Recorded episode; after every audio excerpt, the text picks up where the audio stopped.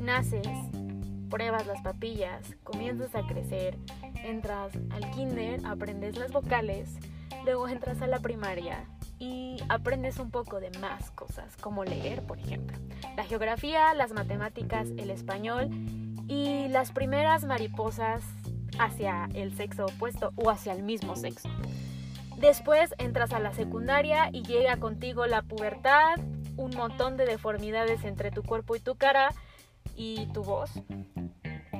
Comienzas a tener los primeros novios, conoces el álgebra, pasas a la prepa, la tortuosa adolescencia, conoces tu primer amor o tu segundo, dependiendo del caso. Conoces el cálculo diferencial y el cálculo integral y te das cuenta que todo se va poniendo un poquito más difícil y llegas casi al término de la prepa y te presentan una materia horrible de algo así llamado vocación o vocacional. Y es algo claro en el que te dicen que te van a hacer quiz para perfilarte hacia qué es o para qué eres bueno en este mundo, o eso nos dicen. Y tú sin saber ni quién demonios eres en ese momento, haces los quiz y crees o te hacen creer que eso es lo que te dedicarás toda tu vida. Entras a la universidad y sí, con ello un montón de preguntas debes saber si tomaste la decisión o la primer decisión importante en tu vida y si fue de manera correcta, no sé si ya lo mencioné. Y cursas 3, 4, 5, 6 años con la misma pregunta en tu cabeza. Creo que jamás se aclara. Y sales de la universidad listo con la información y las herramientas correctas para enfrentar al mundo profesional. O eso es lo que te hacen creer. Y después de un tiempo te das cuenta que solo tienes el 20% de la información y que te hace falta mucho por aprender. Y que es posible que no era tan cierto eso de que lo que estudiaste es a lo que te vas a dedicar. ¿Te suenan estas preguntas, estas cuestiones o dudas en tu cabeza? ¿Sí, sí? Pues bienvenido a este podcast número 23 de Ni es para tanto. Ponte cómodo, ve por tu snack favorito, ponte tus audífonos y disfruta de estos 30 minutos que tengo para ti. Así que bienvenidos, comenzamos. Ni es para tanto. Surge de la necesidad de tener pláticas incómodas con personas mucho más incómodas para sentirnos más cómodos con nosotros mismos. ¿Y sí? Sí, es para tanto. Hola chicos, ¿cómo están? Hola chicas, hola chicos, bienvenidos, bienvenidas a un capítulo más de Ni es para tanto. ¿Y cómo la estamos pasando en esta cuarentena? ¿Bien? ¿Mal? A veces bien, a veces no tan mal. Ahí vamos, un, dos, tres, porcentajes. Creo que cada día nos acostumbramos más a esta cuarentena, porque parece que es eterna, pero hay que contar los días que han pasado y no los días que faltan. Eso nos ayuda a estar un poquito alerta. Y solo recuerden que, que en algún momento todo pasa. Esperando que se encuentren bien y cambiando un poquito del tema, espero que estos 30 minutos para ustedes sean de entretenimiento, de información, de risas, que les hagan un poquito de ruido y que se diviertan, porque también estamos aquí para divertirnos. El día de hoy vamos a hablar, no sé aún cómo le voy a poner de tema al tema, o de título más bien al tema. Estoy un poco igual que la, la semana pasada, digo, un poco oxidada. Pero hasta ahorita va como lo que pasaría después de la universidad o y la universidad y después de la universidad qué. El día de hoy tenemos a una invitada, la cual me da muchísimo gusto presentar y que nos acompañe durante estos 30 minutos. Es una invitada que yo conozco hace un algo de tiempo, por decirlo así. Una persona que conozco hace casi 12, 13 años eh, la vamos a dejar que se presente porque me encantaría escuchar lo que ella piensa de ella misma. Y asimismo ella nos va a acompañar en este viaje emocional, astral, de recuerdos. En este capítulo 23, así que pónganse cómodos como ya les dije en la introducción y démosle un fuerte aplauso y ameno a la señorita licenciada que ya nos dirá de qué maestra, todóloga, amiga, em, le da la danza aérea, directa, muy directa a veces, cruda, con un sentido del humor muy específico. La señorita Dafne Itzel Cruz Aragón.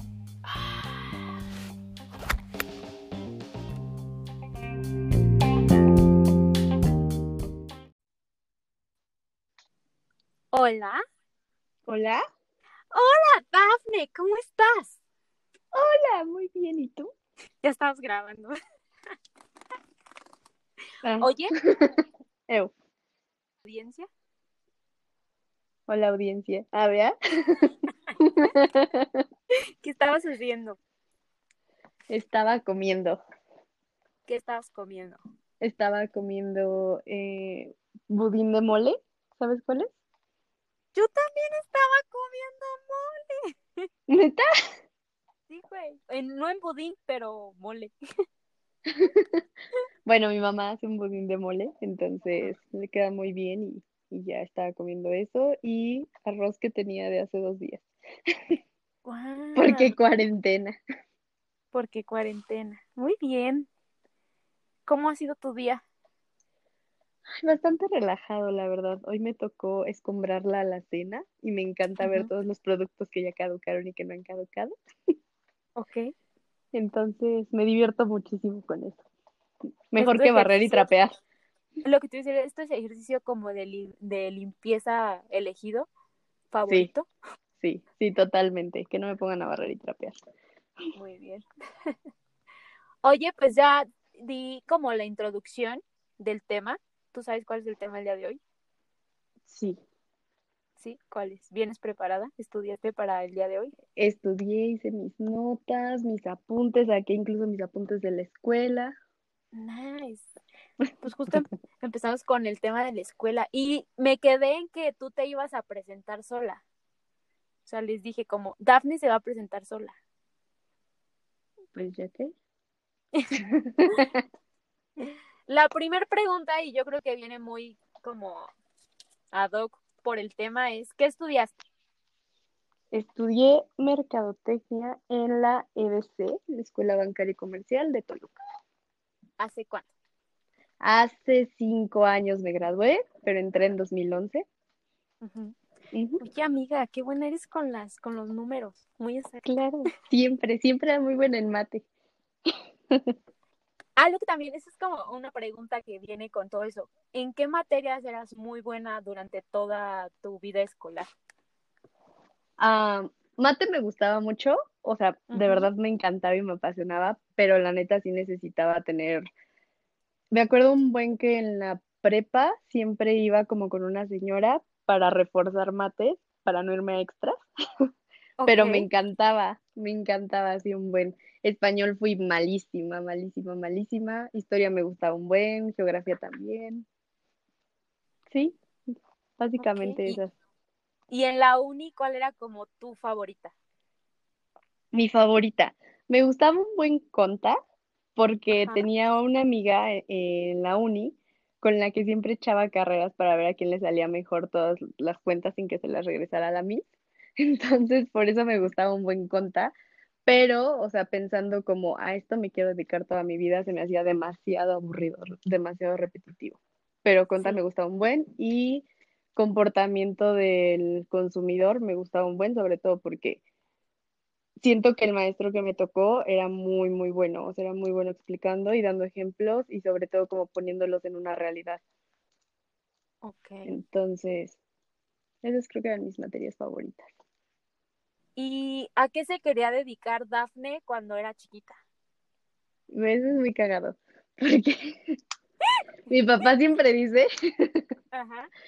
que, o sea, bueno, yo la verdad sí medio me acuerdo y puedo, o sea, podría decir sí, sí es verdad lo que dice mi papá, pero mi papá siempre cuenta que yo quería ser mesera de Sanborns. Yo pienso que sí, que, que sí quería ser mesera de Sanborns porque Ajá. me encantaban sus vestidos. Decía, güey, qué padre estar disfrazada todo el día. Oye, desde chiquita tienes esa Me- como inclinación a los disfraces. Sí, sí, cañón, cañón. O sea, yo siempre así como, no, no manches, sí quiero ser mesera de Sanborns. Pero, o sea, ya que tengo razonamiento y que me acuerdo de lo que quería hacer, siempre quise ser veterinaria, hasta Ajá. que una vez este, llevamos a un perrito que yo tenía y le metieron el termómetro por el ano y dije, "Mm, No, esa cavidad no me encanta. esto no me encanta. Y tampoco me, me pareció que le pareciera tan agradable a mi perrito, entonces dije, "Mm, no, cambiaremos de carrera, muchas gracias. Y cuando ya entraste a la prepa y ya llevabas como la materia esa como de orientación vocacional o esa madre, ¿te acuerdas como a lo que salías más inclinada? Mm, creo que a mí nunca, ah, bueno, porque la prepa, supongo que porque la prepa era pública, pero a mí no me hicieron este test de orientación vocacional. Pero tomabas Eh, como una clase, ¿no? Como tenías optativas. Ah, En el último año tomabas optativas de lo que quisieras. Entonces, yo cuando ya empecé a buscar qué era lo que quería estudiar, empecé queriendo estudiar administración.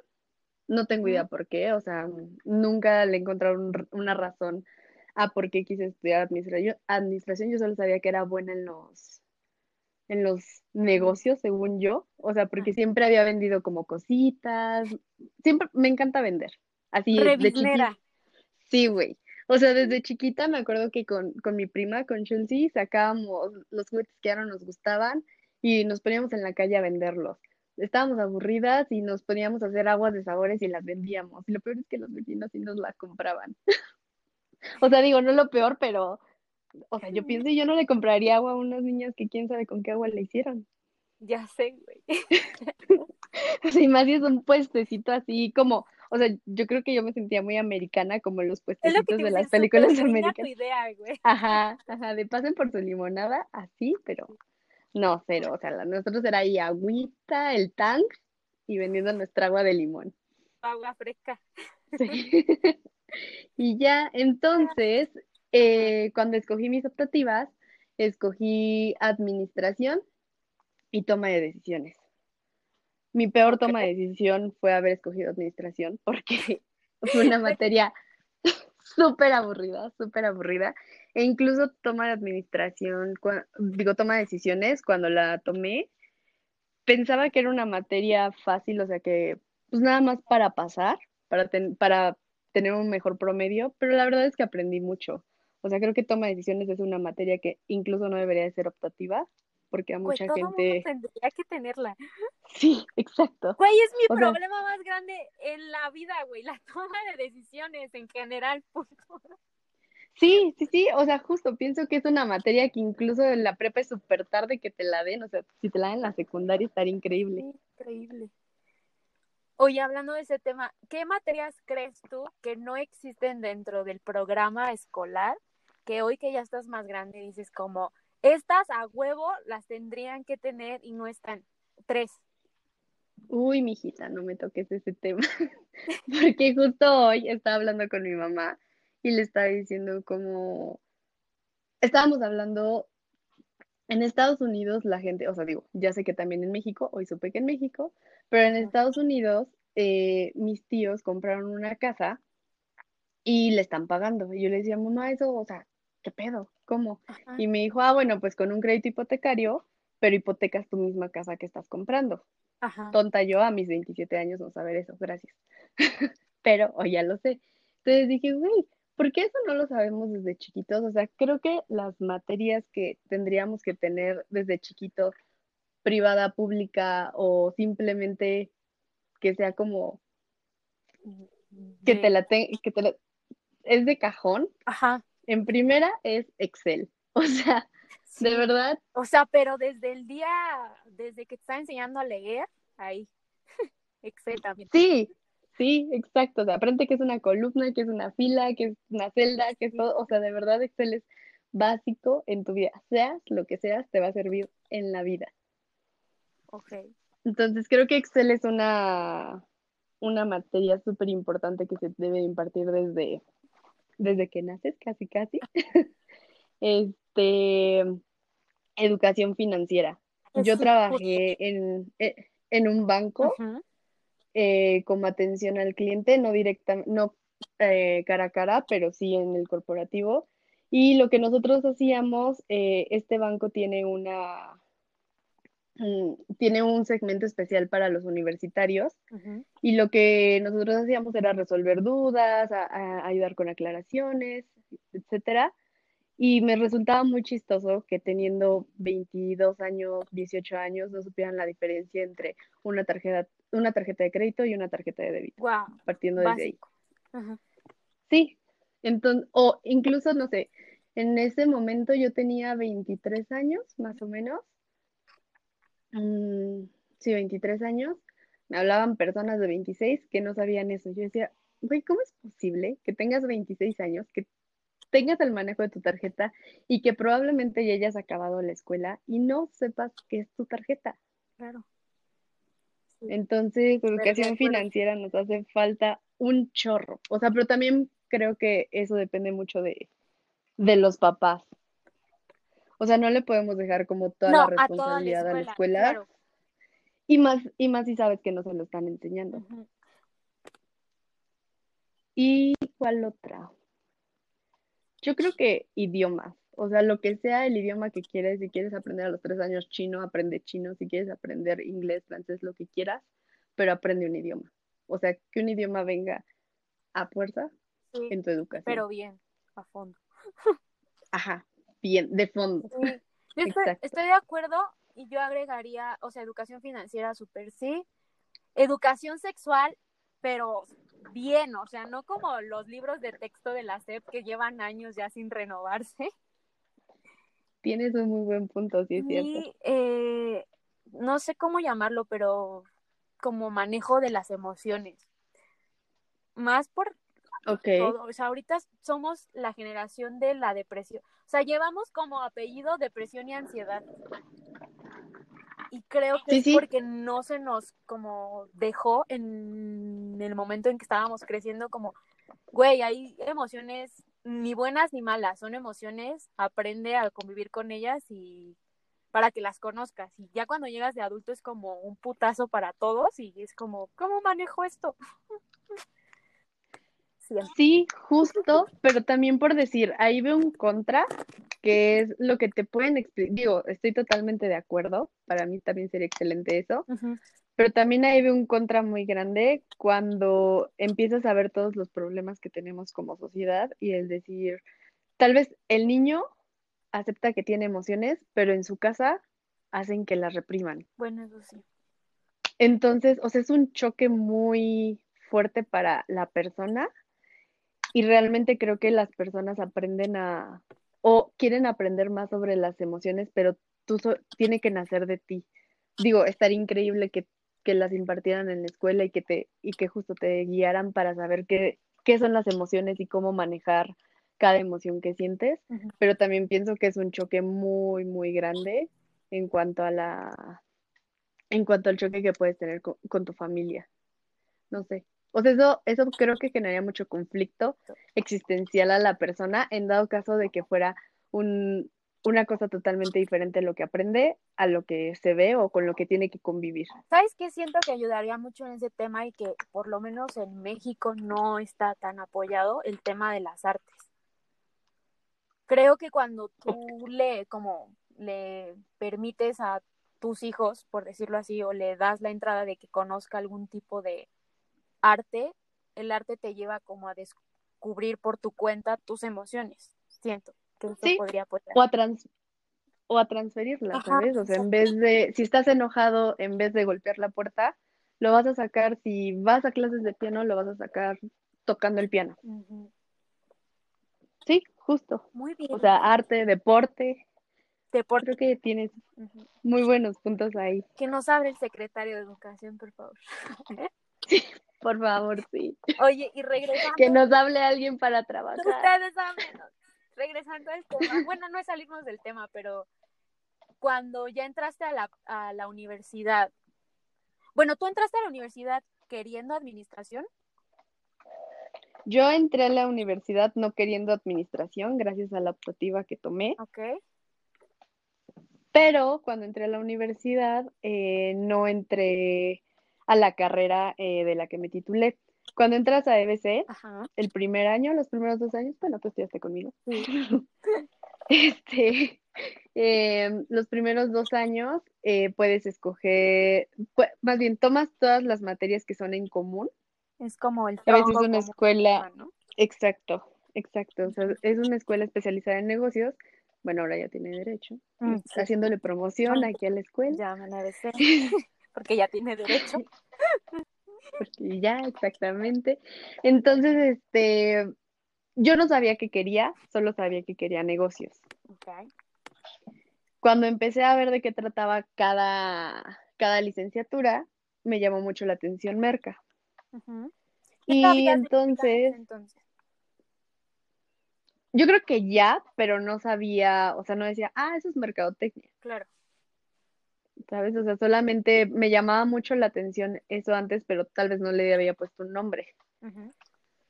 Entonces, cuando pasó año y medio, yo creo, fue cuando decidí que quería estudiar merca.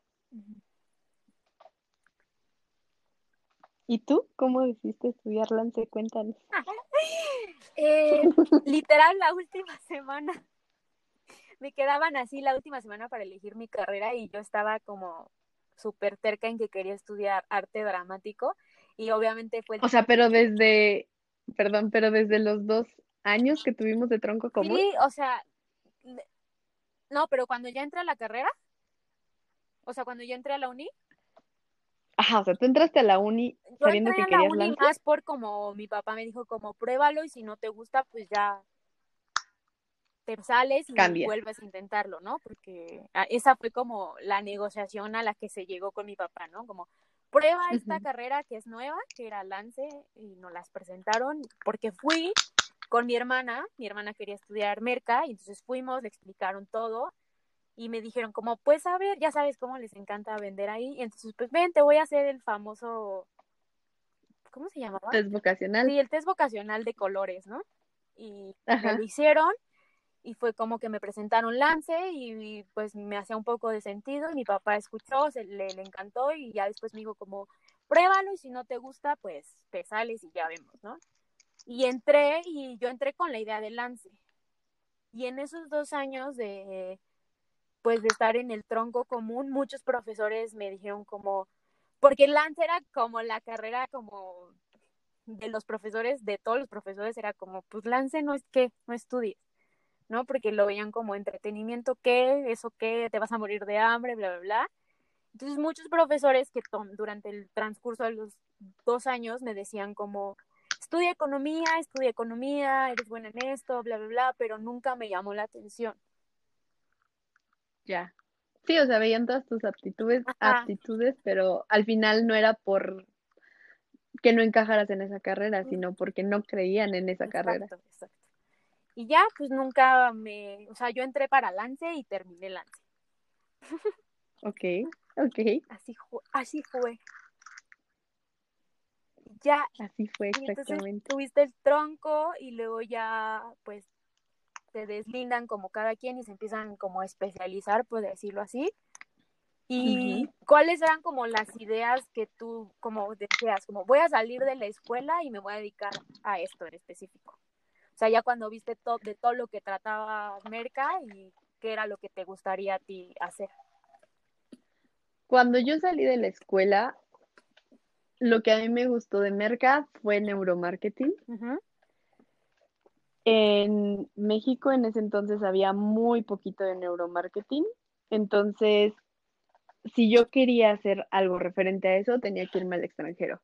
La verdad es que me hice mensa y entonces no me fui ni hice nada por seguir, o sea, lo que lo que a mí me gustaba de Merca y este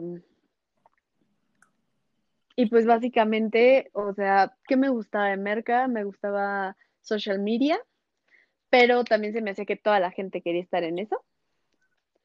Entonces, que, o sea, yo veía como un gran número de competencia y al mismo tiempo como que empezaba a cuestionarme si realmente, o sea, eso me quería dedicar o cuando iba a entrevistas me era como, la típica pregunta que te hacen de cómo te ves o qué quieres hacer, o sea, qué esperas de este puesto. Y yo decía, pues aprender más sobre mi carrera, o sea, aprender o hacer lo que estudié. Ajá. Y creo que esas son de las, o sea, de las cosas más erróneas que al principio cometí en mis entrevistas, porque pues te das cuenta que muchísimas veces cuando entras a un trabajo terminas haciendo de todo menos de tu carrera o terminas haciendo un tiempo algo de tu carrera, pero va a haber un punto donde te hartes o quieras experimentar nuevas cosas o te llame la atención nuevas cosas. Al final somos seres de cambio y siempre buscamos mejorar o, o probar otras cosas. Ya. Sí, justo eso, y fue lo que dije al a la, en la introducción, fue que durante mucho tiempo de nuestras vidas, y si no es hasta que llegas a la uni, te venden como esa idea de la decisión que hoy tomes es literal a lo que te vas a dedicar toda tu vida. Y creo que cuando sales de la universidad y entras al mundo real, te das cuenta y te das de topes como, mm, creo que no es tan real, porque inclusive en la uni lo empiezas a ver porque tienes maestros que son químicos y te están dando administración y dices, ¿cómo? ¿No? Y entonces ahí comienzas como a romper con esos mitos que la universidad o la misma sociedad te inculcó a cuando sales al mundo real. Claro, también pienso que otras cosas, o sea, otra cosa que tú piensas cuando entras a la universidad y cuando sales es que vas a ser súper exitoso por el simple hecho de haber ido a la universidad. Eres invencible. Ajá, sí, sí, sí, o sea, güey, ya tengo mi título, qué pedo. Y, o sea, y más si te titulas. Sí. Porque cuando estás buscando un trabajo, te ponen así como de requisitos titulado. Güey, a veces les vale madre si jamás te piden el título, aunque un requisito haya sido que estés titulado. Justo es lo que te iba a preguntar. De todas las entrevistas a las que has ido, ¿cuántas veces has tenido que llevar tu título? Ninguna. O sea, te, lo preguntan, pero no es como, ok, confírmamelo, tráeme tu cédula. Ajá, o sea, la cédula también te la dan cuando te titulas, ¿no? Entonces, jamás me han pedido la célula, la cédula, perdón. Claro. Em, ¿Cuál fue tu primer trabajo que, del que tuviste ya saliendo de la escuela o en ese proceso de salir y hacer como tus prácticas? Mm, ok. Mi primer trabajo en prácticas fue en una empresa de telecomunicaciones aquí en Toluca, se llama Twister. Bueno, no sé si sigue existiendo, era muy chiquita, o sea, es como un megacable, como un total play. Y la verdad me gustaba, creo que tanto en mis prácticas como en todos mis trabajos, lo que siempre me pasa es que tengo muy buenos jefes y me dejan experimentar con, o sea, con mis propuestas que yo tengo, me dejan hacerlas. Entonces, eso me gustó mucho y me hizo tener mucha confianza cuando hice las prácticas. Y cuando fue de verdad, cuando ya dejaron de ser prácticas, mi primer trabajo fue en el, en el banco. Ya. ¿Y cuáles como mm, los aprendizajes que te han dejado ambos como trabajos, por decirlo así, ya que son de diferentes pues rubros? los aprendizajes, o sea, es que creo que es cada, justo, cada uno es como muy diferente de las prácticas. Puedo decirte que muchas veces tú tienes muchas ideas, pero una, eres un practicante y muchas veces como que no te toman en cuenta. Y dos, eh, hay un presupuesto que creo que cuando eres practicante no, tú no ves. Entonces, cuando tú haces una propuesta y quieres hacer cosas y esas cosas implican gastos, muchas veces te frenan porque pues tienen un presupuesto y, e incluso comprar hojas blancas requiere, o sea, requieres reportarlo para que la para que la contabilidad esté bien en la empresa y para que todo cuadre. Entonces creo que son cosas que no te das cuenta cuando eres practicante y se te hace fácil como proponer y decir e incluso tú vas a la papelería y compras y dices, "Ay, sí, yo lo compro." Y tampoco te das cuenta que es de tu dinero claro. o del de tus papás. Y que no va a salir de la caja chica después. Exactamente. y cuando tuve mi primer trabajo, eh, creo que creo que tienes que ser muy perro Ajá. en cuanto a tener una meta fija, porque puede ser muy bueno, puede ser una persona que es muy clara al momento de hacer su trabajo y hacerlo de una manera bien, pero también creo que hay mucha gente que solamente está, o sea, que literal yo creo que solo va a trabajar para chingar. Ok. Ajá. Entonces, pienso que también tienes que aprender a ser perro en un trabajo y defender lo tuyo y defender tus cosas. O sea, pero yo tenía una amiga que se la pasaba más de las horas que correspondían laboral. Ya sé que eso pasa muchas veces, pero al final cuando se enviaba el correo lo enviaba a su jefa y quien se echaba todo el reporte era mi amiga, pero el nombre al final jefa. era el de la jefa. Los aplausos eran para la gente. Y entiendo, y entiendo que, no sé, por decir, creo que ahí justo aprendí de qué trataba una dirección, ¿sabes? O sea, llegar a ser un director, no es que tengas más chamba, que tú seas el que le ponga todo el coco al trabajo que se está haciendo. O sea, eres la persona que toma las decisiones y eres la persona que da la cara si alguien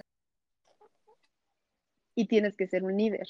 Entonces, ser director, o sea, aunque para ti sea, aunque tú seas el que hagas la talacha y te, y te todo el coraje del mundo, al final llegar a ser director también, pues seguramente a esa persona le costó mucho tiempo de que fuera la persona que hacía la talacha, de que se llevaba las caguizas, de que se la pasaba 12 horas trabajando en vez de 8. Entonces, pues creo que ahí entendí cómo, cómo eran los niveles jerárquicos. O sea, yo pensaba, ser director es puta.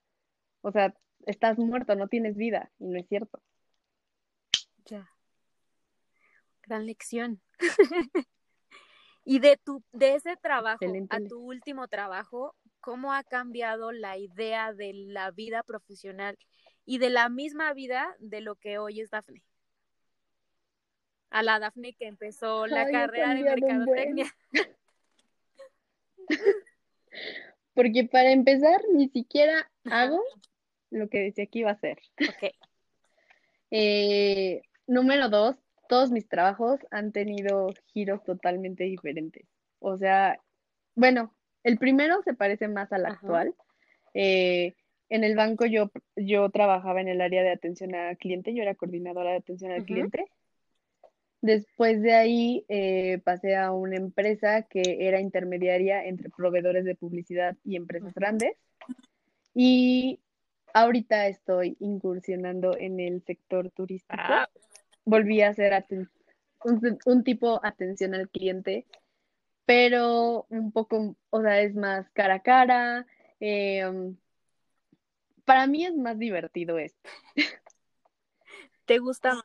Y sí, un buen, o sea, por decir, yo, de- yo decía, jamás en la vida voy a trabajar un fin de semana. O sea, yo jamás le voy a dedicar a un trabajo un fin de semana. ¿Qué pedo la gente que trabaja Ajá. sábado? Exactamente. Y llega la empresa de turismo y me dice, bueno, chiquita, no vas a tener fines de semana, no vas a tener días festivos. Porque son los días que Las trabajamos. temporadas, claro, las temporadas altas, ni creas que vas a poder pedir vacaciones. Y pues a veces vas a trabajar más de 10 horas, digo eso. Creo que todo el mundo ya está bastante acostumbrado cuando empieza la vida laboral.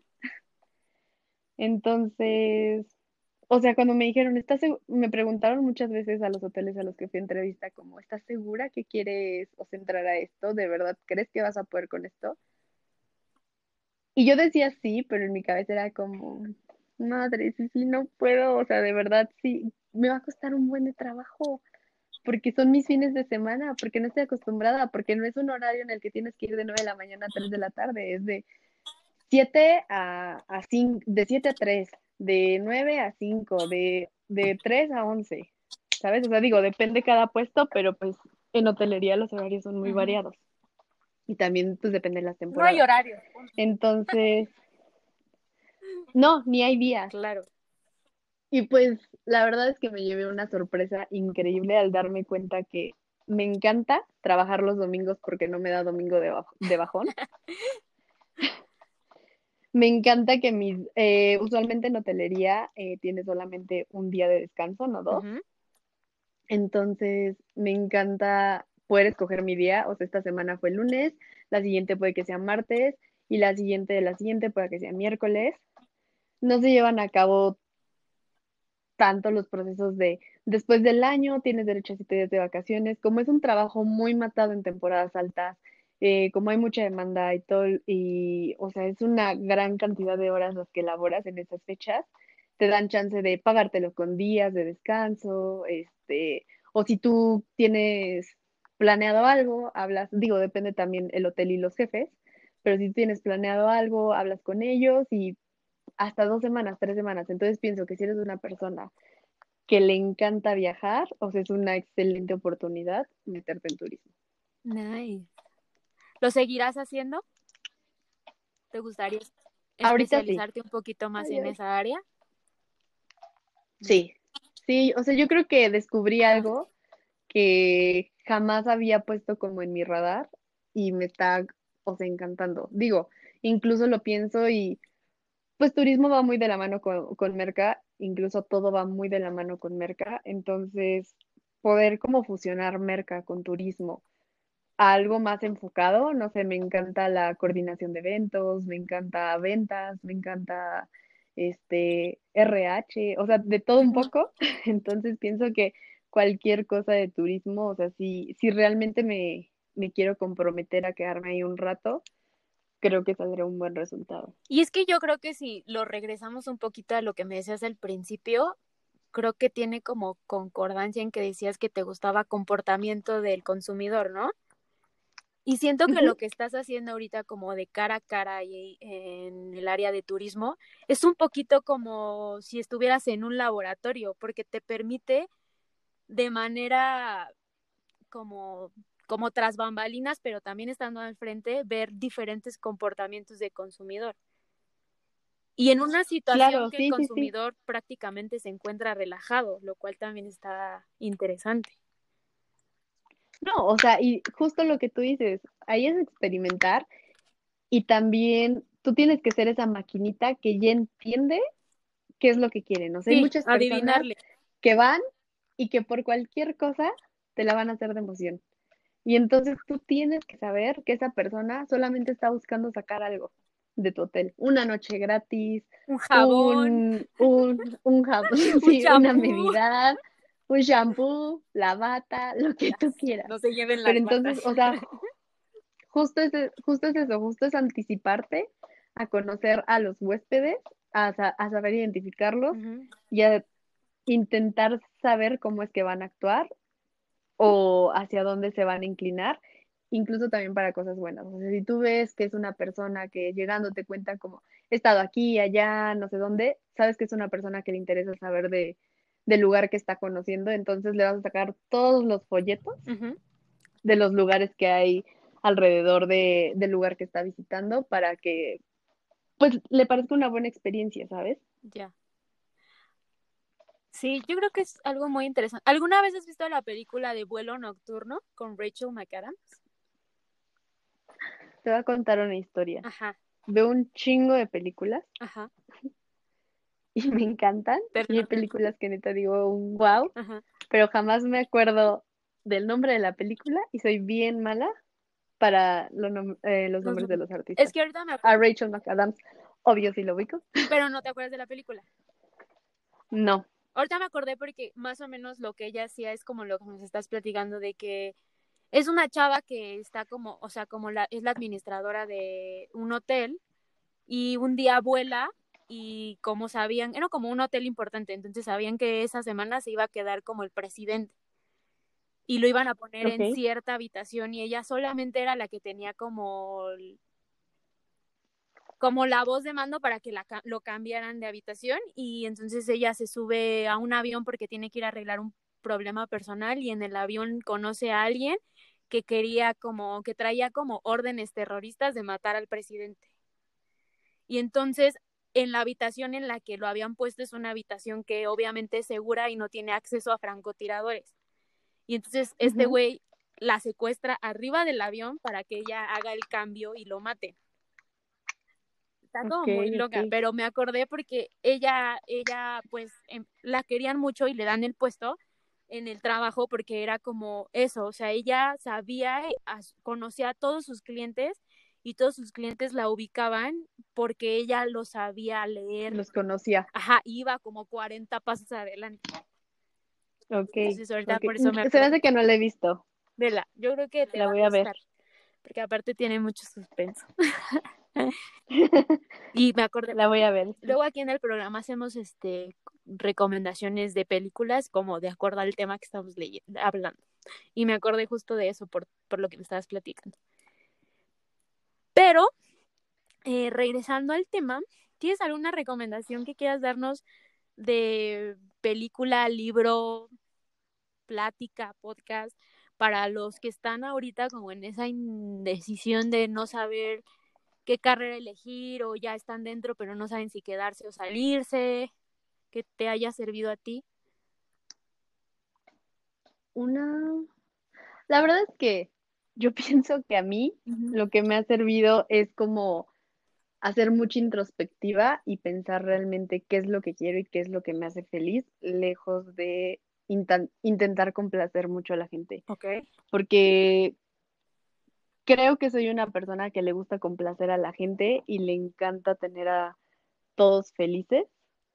y es algo con lo que he tratado de luchar en el último año, tal vez los últimos dos años. Como tal, no tengo ni una película, ni un libro, ni un podcast de referencia que me, que me haya hecho como cambiar mi perspectiva, pero a mí, por decir, la película de El Diablo Viste la Moda, creo que es una película que hace mucho sentido para mí. El hecho de que Anne Hathaway, cuando entra a trabajar, o sea, quería algo y quería hacerla. O sea, ella, buscó ese trabajo y entró a ese trabajo porque realmente le tiraba otra cosa. Sí. Ella quería entrar a un periódico. Ok. Entonces, ella sabía que por medio de Miranda Presley iba a hacer su conecte para que el editor del periódico la conociera. Sin embargo, cuando empieza a ver que, que ella no es tan que ella no es tan buena y no porque no sea buena, sino porque era demasiado exigente Miranda Presley, ella se empieza a enfocar en hacer un excelente trabajo y salirse del foco que tenía. Ok.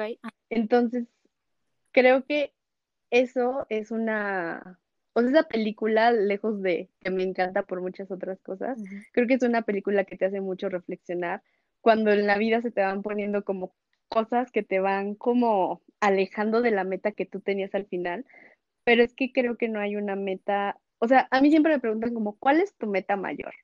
No sé, hay gente que dice, mi meta mayor es casarme, mi meta mayor es tener una casa, mi meta mayor es este, trabajar en, en X lugar o tener el puesto de tal persona.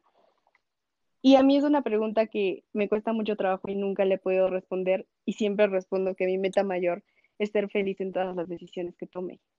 Entonces, si si si a ella le gustaba que la retaran, y, e iba cambiando su perspectiva de cuál era el punto final, pero al final se sentía satisfecha con lo que estaba haciendo. Creo que es una buena lección para decir, güey, o sea, tu meta no tiene que ser siempre la misma desde que tenías 10 años. No, porque ni siquiera somos los mismos. ¿Estás de acuerdo? Exactamente. Y, o sea, todo va cambiando. Simplemente lo que ahorita nos está pasando, yo tenía idea de irme a otro país en agosto y tienes que replantearte todo. Y si yo me hubiera quedado con la idea de, no manches, en agosto tengo que ir y en agosto sea lo que sea, o puta, ya se me, o sea, ya me, ya me cagaron el plan. Entonces, o sea, si solo te quedas frustrado, creo que eso es lo que, lo que está mal, ¿sabes? Tu mejor consejo ante esto sería como, ¿cómo lo podrías traducir? Como decir, como, no vivas improvisando, pero tenlo como, como plan B, o sea, de que puede existir la posibilidad de que no salga como pensabas. O mantente despierto. Prueba cosas. No, yo no te cierres. no, yo creo que lo pondría como un no te aferres tanto a las cosas porque creo que la vida te pone en situaciones que te tiene que poner y solamente la toma de decisiones, o sea, la, la materia optativa que tomé solamente para sacar 10 era tan importante, pero de verdad solo la toma de decisiones es la que te va a sacar del hoyo donde tú te sientas que estás, porque las cosas que querías llevar a cabo no se están llevando a cabo en el momento ni de la forma en que tú deseabas. Ya. Mm, me parece interesante. ¿Algo que quieres aportar al tema por tu, por tu cuenta que no te he mencionado? Este, piensen si de verdad quieren estudiar o no. Tampoco pasa nada. Tampoco pasa nada. Bueno, no estudiar porque estudiar siempre lo tienes que hacer, pero no de la manera, ¿cómo se dice? convencional. Convencional que, que todos conocemos, ¿no? Exactamente. Hoy en día vivimos en un mundo en el que hay un montón de opciones. Exacto, o sea, creo que creo que la gente tiene que de verdad hacer una introspectiva y conocerse y saber bien para qué para qué es bueno. O sea, si aunque suene como, ¿eh? Si crees que eres un muy buen coach de básquetbol, neta lucha por ser un buen coach de básquetbol y te juro que en algún punto vas a estar siendo un coach de algún equipo de la NBA, pero si realmente te conoces muy bien, o sea, que no sea como, ay, yo soy una excelente bailarina porque tengo mucha pasión por el baile, pero nunca he ido a clases de baile y nunca he... Me he esforzado. me he esforzado por, por ser eso, ¿sabes? O sea, que realmente tengas una introspección y que sepas que vas a, dedicarle tiempo, esfuerzo y, y sacrificios a eso. Sí, creo que el talento es importante porque muchas veces se nace con ese talento, pero lo que te hace grande o lo que ha hecho grande a mucha gente es la constancia. Si no eres constante y buscas tus oportunidades, pues te vas a quedar igual diciendo como pude haber sido un buen entrenador, pude haber sido una buena bailarina,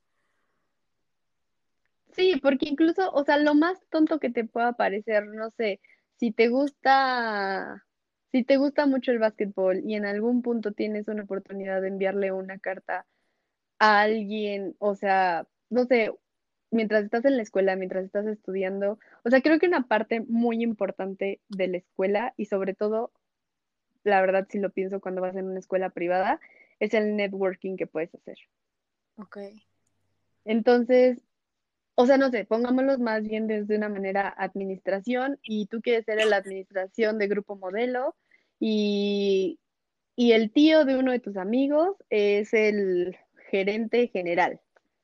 Entonces, la neta es que utilice esos medios, o sea, pero pues obviamente tienes que ser muy bueno y no solamente porque tú pienses que eres muy bueno, o sea, creo que la gente entiende cuando tiene un reconocimiento de otras personas e incluso el tuyo, el propio, y tienes que buscar todos los medios.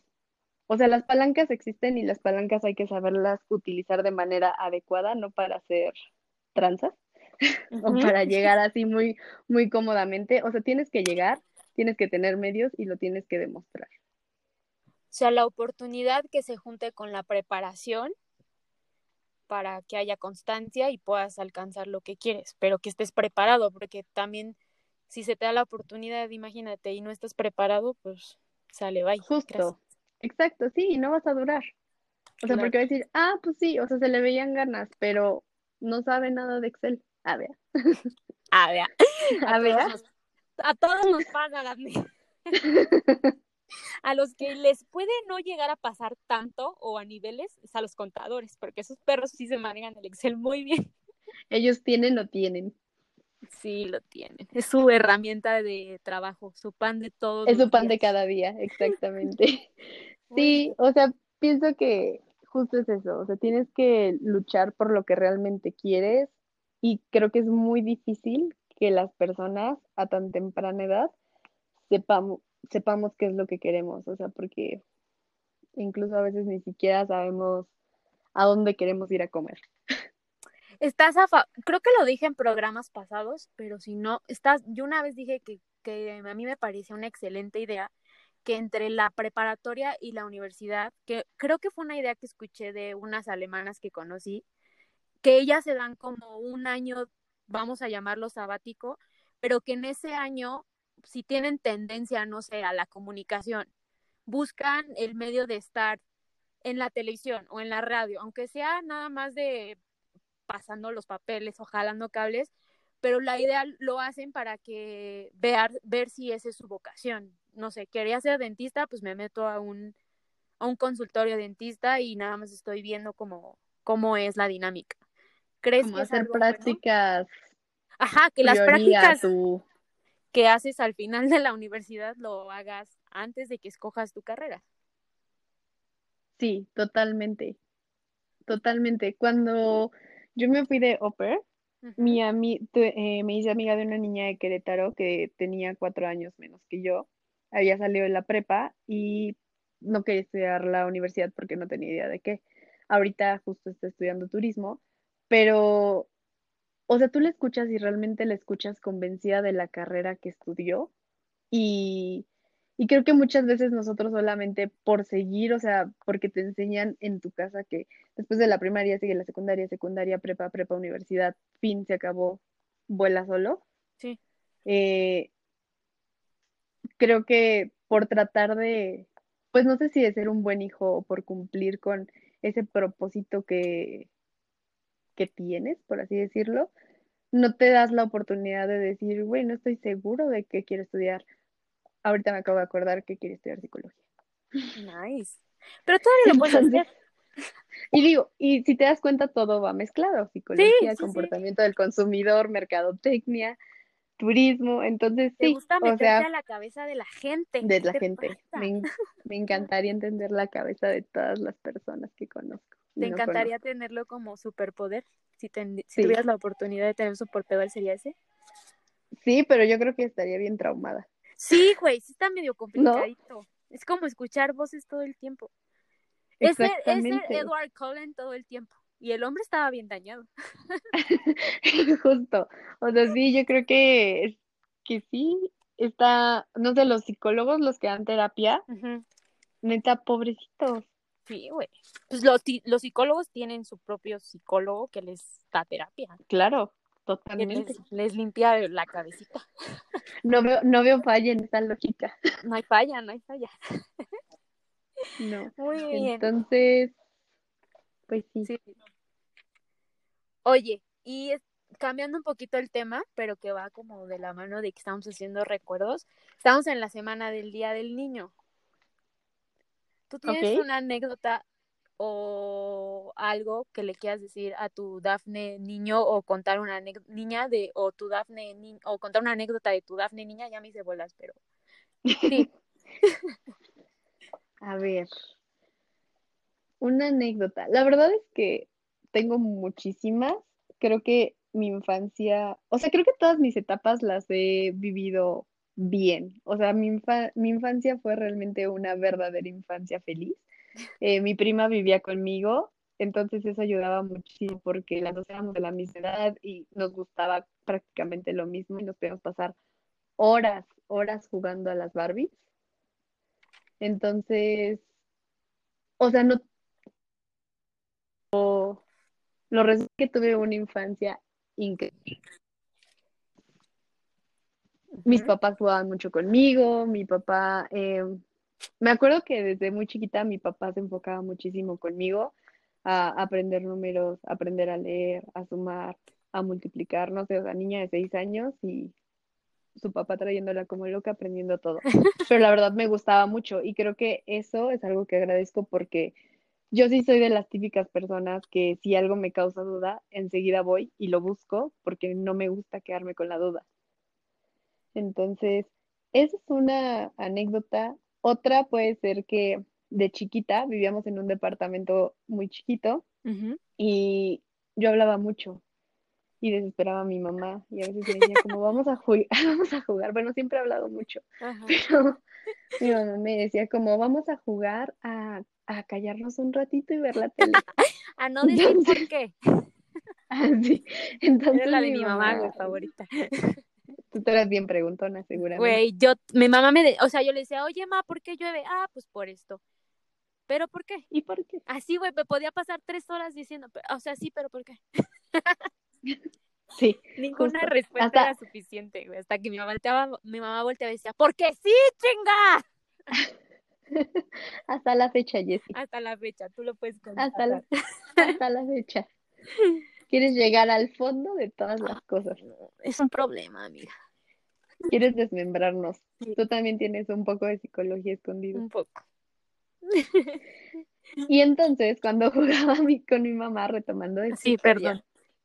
cuando jugaba a callarme con mi mamá, este, Ajá. mi mamá se, la, se quedaba viendo la tele y yo me iba a otro lado y le parecía muy extraño que nunca hiciera ruido ni nada. Eh, resulta que me iba a la cocina porque toda la vida me ha encantado el chocolate y tenía, y cuando me encontraba en la cocina tenía la boca llena de polvo de, ¿cómo ¿Del se llama? Ah, de chocomil. Ajá. Ajá. O sea, toda la boca llena, llena, llena, llena de chocomilk y tengo fotos que avalan lo que estoy diciendo. Adelante con las Este, imágenes. Adelante con las imágenes, por favor, Por Joaquín. favor. Este, entonces, nada, o sea, por favor, mamá, nunca juegues conmigo a quedarnos callados, porque si no voy a comer, Porque voy a suplir esa pregunta con comida y no es bueno. porque voy a saltar tu cocina, y menos en esta cuarentena. Ay, no, qué horror. No, no suplan su estrés con comida tampoco. Está horrible. Horrible.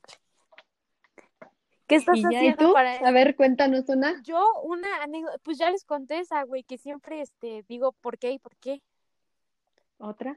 Otra, eh, Échate otra. siempre he sido muy curiosa en exceso y, ah, por ejemplo, una, soy gemela, si ya lo saben, entonces una vez estábamos como en casa de mi abuelita y yo era como la propositiva, ¿no? La de, ah, la creativa, güey, vamos a jugar a qui- quién corre de aquí a allá o vamos a jugar a que toquen el timbre. Y entonces estaban mis primitas y soy la más grande de las mujeres, entonces como que dije como, ah, mi mamá me dijo, nos, mi mamá me estaba cuidando y entonces me dijeron como, quédense aquí porque mi mamá estaba como atendiendo a alguien. Y entonces dijo, nadie se mueva, quédense aquí. Literal igual también tomó el, vamos a jugar a que todos, todos nos quedamos aquí. Y entonces todas se quedaron y entonces yo dije, "Ah, ¿por qué? Y entonces yo me fui y les dije, vamos a jugar a que todas nos vamos. Güey, nadie me peló y ahí voy yo caminando y me, me alejé como que, como tres, cuatro casas y mi hermana empezó a llorar y a- angustiada decía, no, Jessica, Jessica, mamá dijo que jugáramos aquí. Y por eso tengo tantos problemas, güey. Y es a la fecha de que a mí me dicen, quédate aquí, y yo, ah, ¿por qué?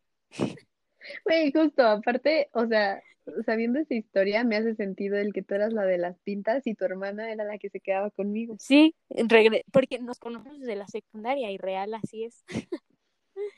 Claro, hay que aclarar ese punto, que nuestra amistad Es desde hace tiempo, es de hace mucho. sí. Algo. Sí, claro, ahora todo tiene sentido, siempre de rebelde, rompiendo las reglas. Pues no lo veo rebelde, yo lo veo porque a mí me decía como, igual, o sea, en mi cabeza yo creo que algo que me define mucho es ¿por qué? O sea, sí, pero ¿por qué? Sí, claro. Sí, sí, sí. Entonces así Y es súper válido, o sea, se me hace súper válido. Yo creo que por eso, eh, o sea, bueno, esa es una de las mil y un razones que me da mucho miedo tener hijos. Sí, güey, o sea, yo no, O sea, porque, güey, me da mucho miedo no tener las respuestas del por qué. sí, o que no sea suficiente mi respuesta para esa persona. Exactamente. Ay, no. Yo también voltearía y le decía, pues porque sí, o sea, ¿cómo Porque que ya por se me acabó la paciencia. Sí, qué horror.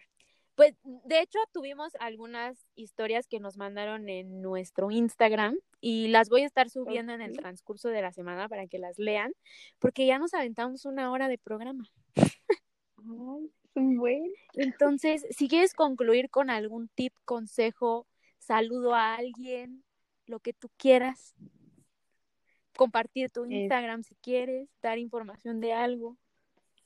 Puta, ni me sé mi Instagram. Estamos en lo los anuncios parroquiales. Anuncios parroquiales van aquí, como no. Este, a ver, concluyo nuestro tema de cosas de la universidad que no nos dicen. Ajá. ¿Cómo era? Pues algo así, o sea, que no, que te, que no te dijeron que después dijiste, ah, no más. O que te dijeron que después dijiste, no era tan cierto. pues yo creo que sácale la mayor ventaja que puedas a tu universidad en el sentido de, pues enfócate, o sea, de verdad, tienen mucha razón cuando dicen, eres joven, sacrifica toda tu juventud en hacer lo que te apasiona, sea lo que sea, estés estudiando en la universidad, en lo que estés estudiando, o te dediques a algo que no tenga que ver con la universidad, o sea, solo apasionate. Creo que eso es algo que no te lo dicen. Y este... Y pues investiga, o sea, siempre investiga todo lo que conlleva, todo lo que quieres hacer. Prepárate. Prepárate, sí. sí. Se preguntó como Jessica. Sí, no, o sea, bueno, por ejemplo, ponle atención, neta, ponle atención a tus profes también cuestionalos porque no, ellos no tienen la verdad absoluta, siento. Pero para cuestionarlos creo que... tienes que estar preparado, ¿estamos de acuerdo? No vas a llegar a cuestionar claro. por rebeldía y por chingar. Claro, o sea, justo creo que muchas veces los maestros tienen como la enseñanza teórica, pero muchas veces les falta la parte práctica, que cuando llegas a un trabajo hay muy pocas personas o hay pocas personas que te lo enseñan de manera en decirte, a ver, güey, te voy a enseñar para que seas un chingón después. Y hay muchas personas que tú las tienes que pichar y que entonces sobre la marcha vas aprendiendo sus buenas prácticas o cómo le han hecho para llegar a donde están. Entonces, justo, ponte vivo. A ver, sí, ponte, vivo. es que justo hay un montón de maestros que creo que también te miden. Y si no ven interés, pues te dan lo que tienen que darte y cumplen y ya, ¿no? pero yo creo que si ven, te ven interesado y así, hasta ellos mismos como que te dicen, a ver, ven acá mi chavo. Y entonces, sí. eso está cool también. Sí, y pues ya, yo pienso que esa es, esa es mi aportación al podcast de hoy. Al mundo. al, al mundo, este, nada, no den dinero a las personas que les están pidiendo dinero, denles arroz, denles frijoles, denle comida, no les den dinero. No les, no les den el pescado, me enseñan a pescar. pues pon tú que ahorita no les podemos enseñar a pescar, pero denles el pescado, ¿no? Dale la materia prima, no, le des todo el producto. Exactamente, justo así. Eh, al mundo, mi aportación hacia ti, que te amo con todo mi corazón. A ver, ah. es una carta de amor. Es una carta de amor. Es una carta de amor por tantos años de amistad. Este, nada que me pareció muy interesante y muy chistoso el tema cuando me lo propusiste, sobre todo porque, siendo muy sinceras, o sea, ninguna de las dos está a full con lo que estudió, entonces pienso que es algo que mm, nos saca totalmente de, de lo que nosotros creíamos hace un par de años que iba a pasar, o sea, justo cuando íbamos en la universidad. Y creo que si nos preguntaran ahorita si creíamos que vamos a estar donde estamos ahorita, ni por la mente nos hubiera pasado. Güey, me hubiera reído. Un plan totalmente diferente. Sí, definitivamente. Entonces, pues nada, fue muy, muy interesante tu, tu propuesta. Tu idea de este podcast. sí, como lo digo siempre, no somos expertos, solo contamos lo que, por lo que hemos pasado y si les funciona y les hace ruido, qué chingón, y si no, pues entreténganse y ya, mándenlo por ahí a alguien que les sirva. Promocionenos. Promocionenos, compártanos, denos like, vayan al Instagram de Ni es para tanto. Y pues nada, gracias Daf por acompañarnos, por tu tiempo, por tu sabiduría. De verdad que cada vez que tengo una plática contigo me dejas algo. Y estoy muy orgullosa de la mujer que hoy eres. El verte crecer ha sido maravilloso y te amo. Ah, yo también te amo y gracias por invitarme. Quiero platicar más contigo así. A ver.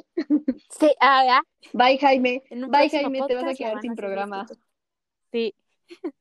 Por si, by the way. Adiós, Jaime. Estás despedido. pues nada, eh, despídete. Adiós a toda la audiencia de mi hermosa Jessie. Espero la sigan escuchando y se sumen más personas. Eh, manden sus preguntas. Soy soltera. Y, Por favor, escríbanle. Escríbanme, soy bien buena onda. Si no, pues, para echar unas chelas, aunque sea. A ver. Ya no voy a decir a Bea. No le hago el feo a Bea. A Bea. Muy Bueno, bien. pues ya. Pues nada, van a encontrar la información de la invitada del día de hoy, como ya saben, en nuestro Instagram. Eh, qué bueno que nos tuvieron paciencia porque está algo largo el podcast del día de hoy, pero pues nada, no tenemos nada que hacer, así que no sé qué. Ay, Cuarentena, amigos. No salgan de su casa. Por favor, no salgan de su casa, manténganse saludables. Y nada, tío, punto y pelota, que hemos terminado. Te voy a colgar. Bye. Ahora seguimos el chisme por el otro lado. Bye. Sí.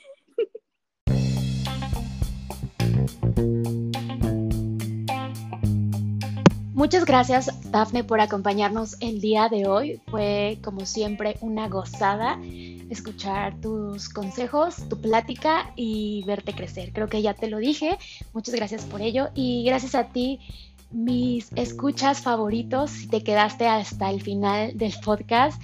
Eh, espero que te lleves un gran mensaje y el- y te resuenen en tu cabeza todas estas preguntas, dudas, anécdotas que tuvimos para ti el día de hoy, mi invitada Dafne y yo. Asimismo, te invito a que, como ya te lo he mencionado en repetidas ocasiones el día de hoy y en todos nuestros episodios, vayas a nuestro Instagram, arroba es para tanto, en donde encontrarás contenido durante toda la semana del tema que se, que se aborda esa semana. Muchísimas gracias, me encantaría escucharte desde dónde nos escuchas. He visto, eh, de acuerdo a nuestros analíticos, que nos están escuchando de muchas partes del mundo y no solamente de México. Tenemos escuchas desde España, Colombia, Argentina. Eh, me da muchísimo gusto que poquito a poco vamos rompiendo fronteras gracias a esto que podemos hacer eh, con el Internet. Deseo que eh, estés pasando una cuarentena lo más amable posible. Esto terminará en algún momento y que te estés manteniendo saludable y en paz en tu casa. Son tiempos difíciles que poco a poco irán eh, cesando. Eh, sin más por el momento, espero que tengas una excelente semana y si estás en México y estás de festejo por el Día del Niño, recuerda que jamás dejamos de ser un niño. Así que nada, a nuestra manera, en esta cuarentena y de manera difícil, festeja a tu niño interno. Eh, nada, tío, punto y pelota, aquí hemos terminado. Bye.